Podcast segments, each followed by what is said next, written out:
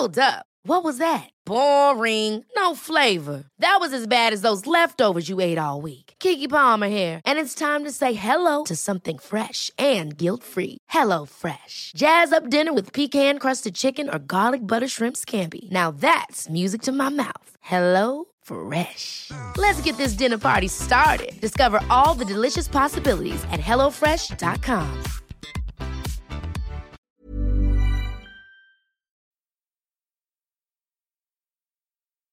El camino de las norias. Relato basado en la experiencia de don Froilán Becerra, escrito y adaptado por Eduardo Liñán para relatos de horror. Al mirar esas historias que escribes te puedo asegurar que me sumerjo en un gran torrente de recuerdos que llegan a mí de forma estrepitosa. Mientras mis nietos juegan tranquilos en el patio sin imaginar la clase de cosas horribles que andan allá afuera. Cosas que se ocultan en un velo de oscuridad que pocas personas logran llegar a ver. He llegado al final de mi vida y ahora solamente espero la muerte. He vivido y visto lo suficiente para estar en paz sentado en una vieja mecedora que me regaló mi hijo hace muchos años atrás. Me entretengo con la modernidad de un aparato tecnológico en el cual puedo leer sobre el mundo y lo que hay afuera de los muros de la vieja casa que construí. No sé en qué momento llegué a tus historias. Pero desde que leí la primera fue como si el horror tocara fibras de mi ser nuevamente a leer sobre experiencias que solamente creía me habían sucedido a mí. Pero tal parece que no es así y hay mucha gente que de igual manera las ha padecido. Luego de leer todos y cada uno de tus relatos, por fin este día me decidí a contarte la experiencia que me marcó de por vida. Así que afilo mi mente y estos son parte de mi recuerdo. Tendría 16 años cuando mi hermano Conrado y yo trabajábamos en la tierra de mi abuelo al igual que mis padres y mis tíos. Eran unos terrenos que tenía muy cerca del ejido llamado El Hormiguero en el estado de Veracruz, los cuales estaban cercanos a la laguna de Tamiagua. Estos terrenos eran alimentados de agua gracias al río Tancochín, el cual corría cerca de la propiedad. Durante las épocas de lluvia crecía mucho el caudal y de él se desprendían varios arroyos y llenaban otros que permanecían secos todo el año.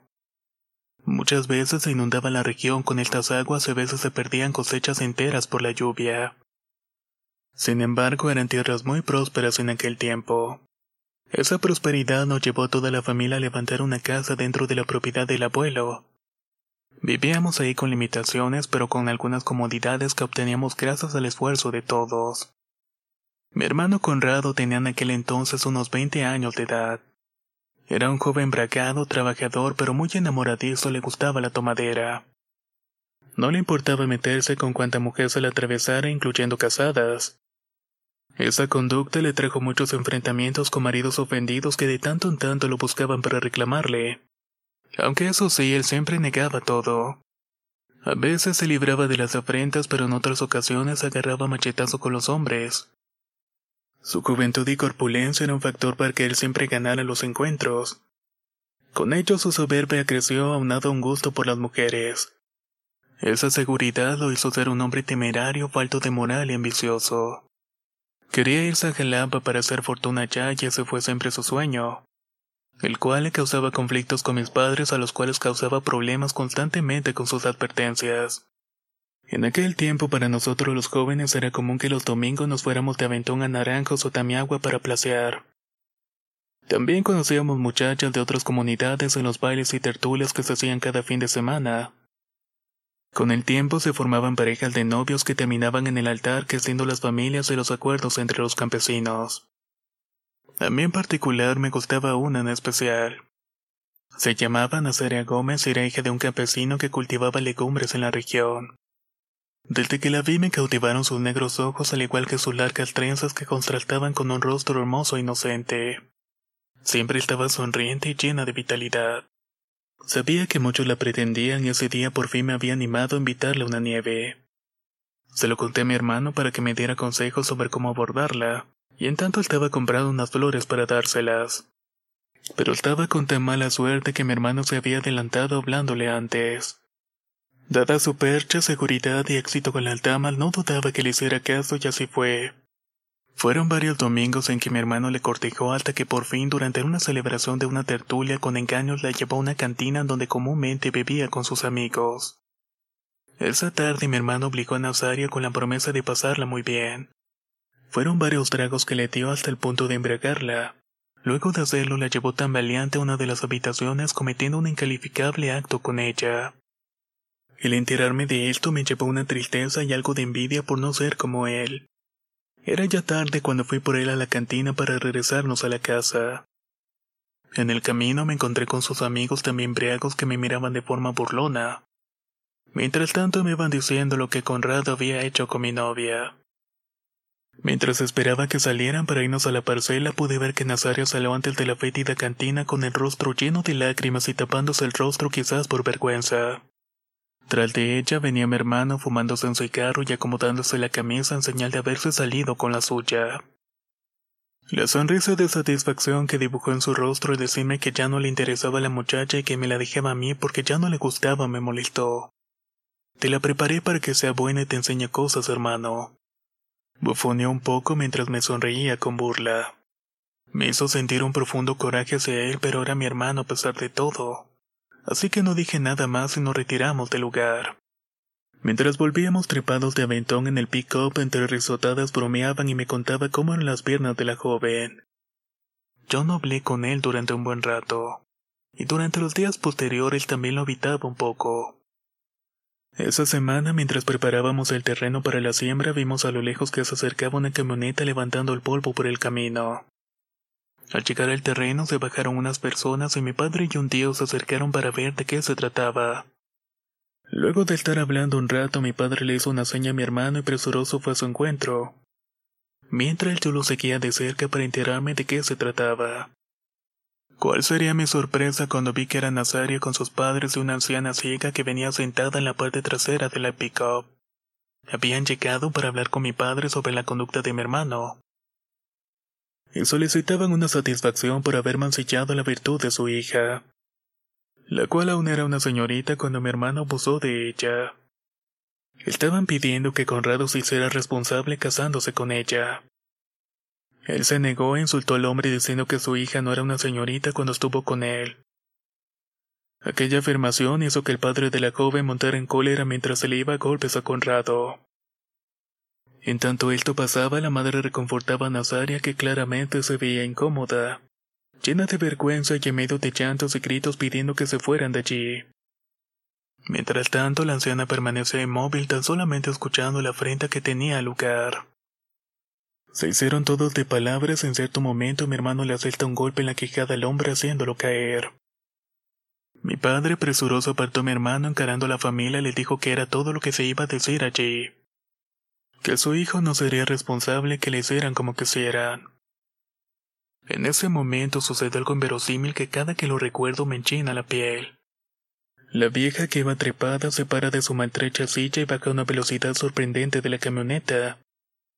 Enseguida se para enfrente de mi hermano y abriendo sus ojos marchitados por las cataratas le comienza a decir cosas en un dialecto que no entendía, pero que claramente era indígena. Al final de la frase lo maldijo diciéndole además que no se iba a librar de la responsabilidad. Enseguida y con esfuerzo subió de nuevo y se sentó diciendo con una voz autoritaria a su hijo que se fueran de ahí que no había más que hacer. Hiring for your small business? If you're not looking for professionals on LinkedIn, you're looking in the wrong place. That's like looking for your car keys in a fish tank.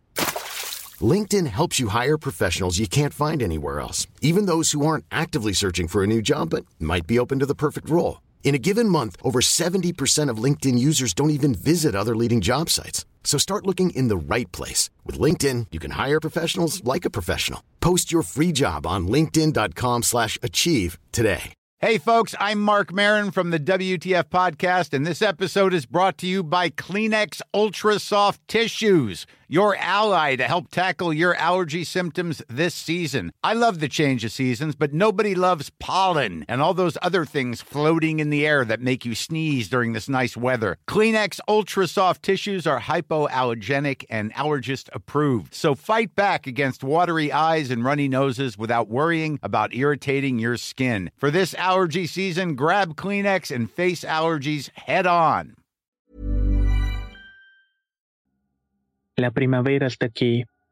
Así que es el mejor momento para sacar lo viejo de la rutina y vivir nuevas experiencias, entre ellas nuestros estrenos de terror, y hasta una nueva manera de obtener dinero con tus compras gracias a iBota. iBota es una app que puedes descargar totalmente gratis y que te da la mayor cantidad de dinero en efectivo en cientos de artículos y marcas, no solo las botanas que disfrutas mientras nos escuchas. Olvídate de otras apps que son igual que brujos charlatanes y solamente te dan puntos fantasmas. Con iBota simplemente agrega tus ofertas a la aplicación y obtén dinero real que podrás transferir a tu cuenta bancaria, PayPal o tarjeta de regalo. No lo dudes y únete a una comunidad con 50 millones de usuarios que ya disponen de los beneficios de más de 2.700 marcas y tiendas, como Lowe's, Macy's, Sephora y Best Buy. Y para que termines de convencerte, en este momento iBota está ofreciendo a nuestro público 5 dólares solo por probar iBota usando el código ROR cuando te registras. Solo tienes que ir al App Store o Google Play Store y descargar la aplicación iBota gratis para comenzar a ganar dinero en efectivo y usar el código ROR. Esto es iBota en Google Play o App Store y usa el código ROR. Aprovecha los nuevos comienzos y corre a descargar la aplicación para ganar más cashback.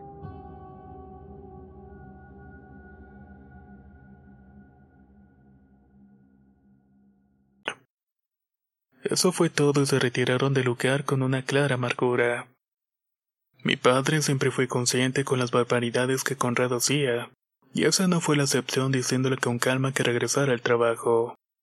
Aún estaba estupefacto de la situación y con algo de temor por la maldición de la vieja, y aunque toda la tarde estuve pensando que podría ser una vieja ciega, sabía que mi hermano no temía los enfrentamientos y estaba seguro que a partir de ahí andaría armado todo el tiempo.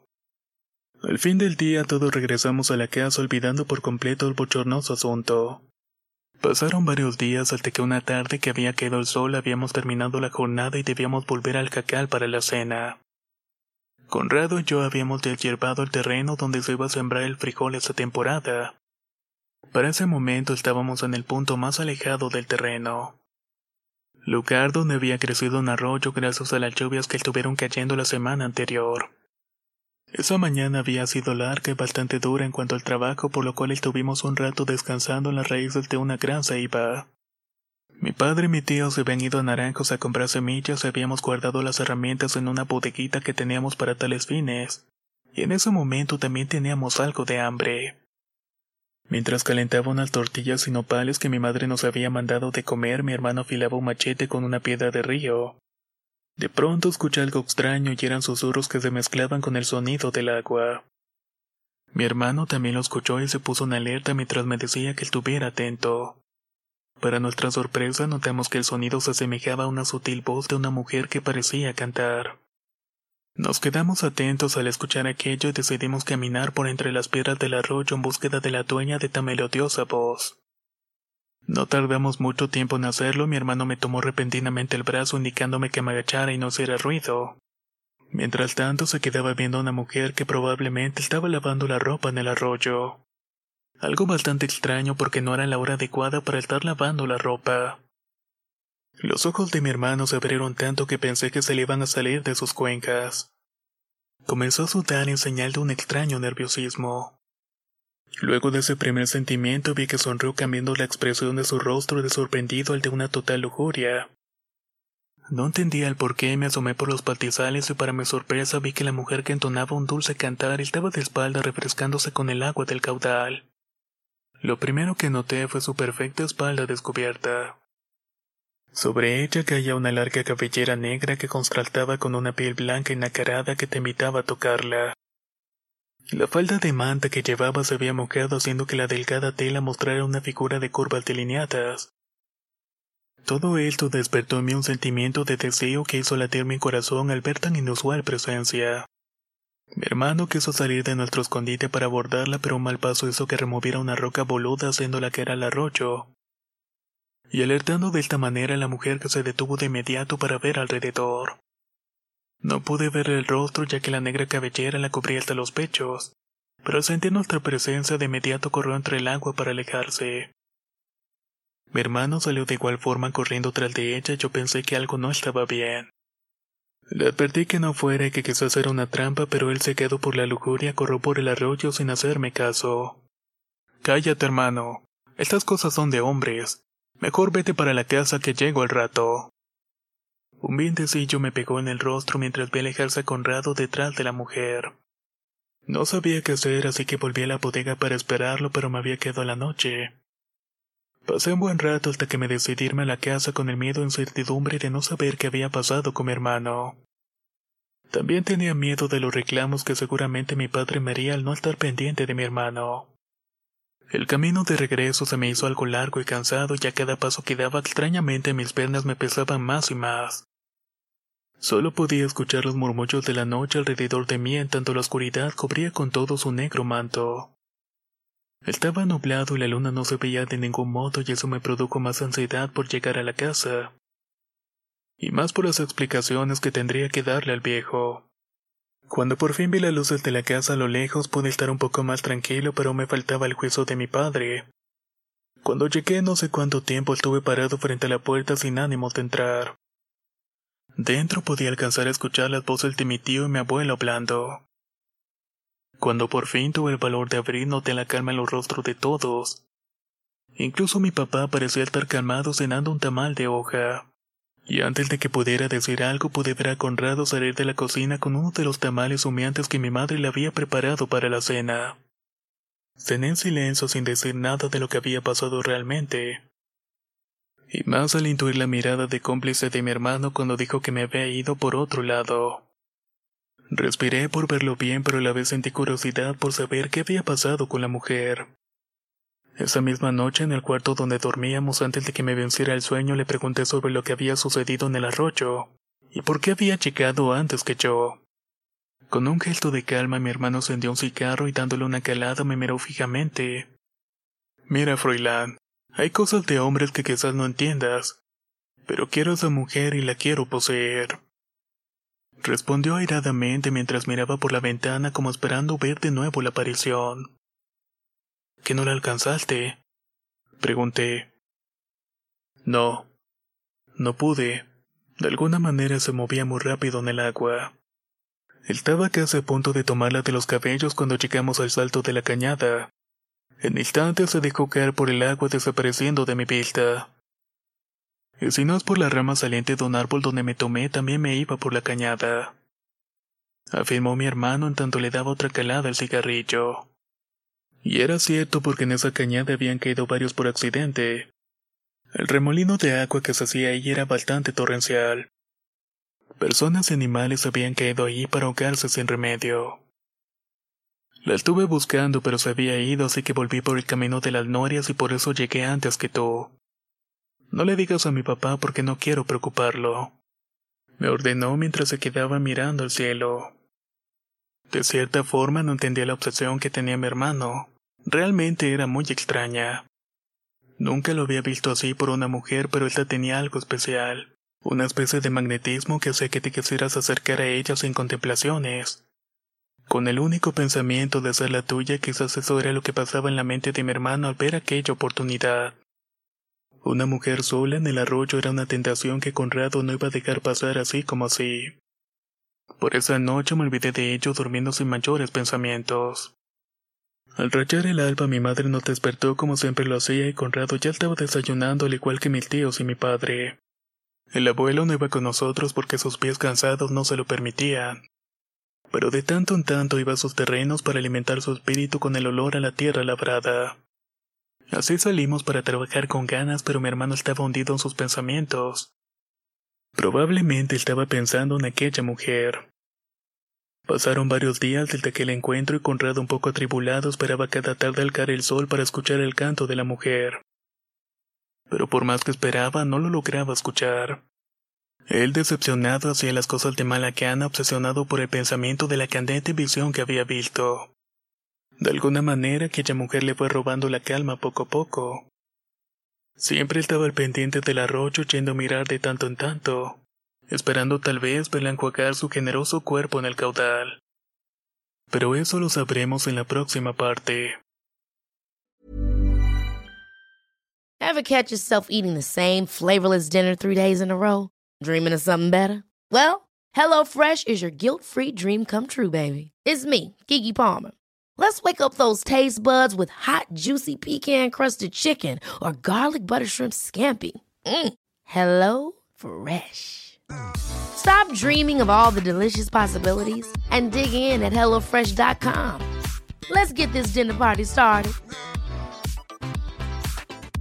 Hey, folks, I'm Mark Marin from the WTF Podcast, and this episode is brought to you by Kleenex Ultra Soft Tissues, your ally to help tackle your allergy symptoms this season. I love the change of seasons, but nobody loves pollen and all those other things floating in the air that make you sneeze during this nice weather. Kleenex Ultra Soft Tissues are hypoallergenic and allergist approved, so fight back against watery eyes and runny noses without worrying about irritating your skin. For this allergy season, grab Kleenex and face allergies head on.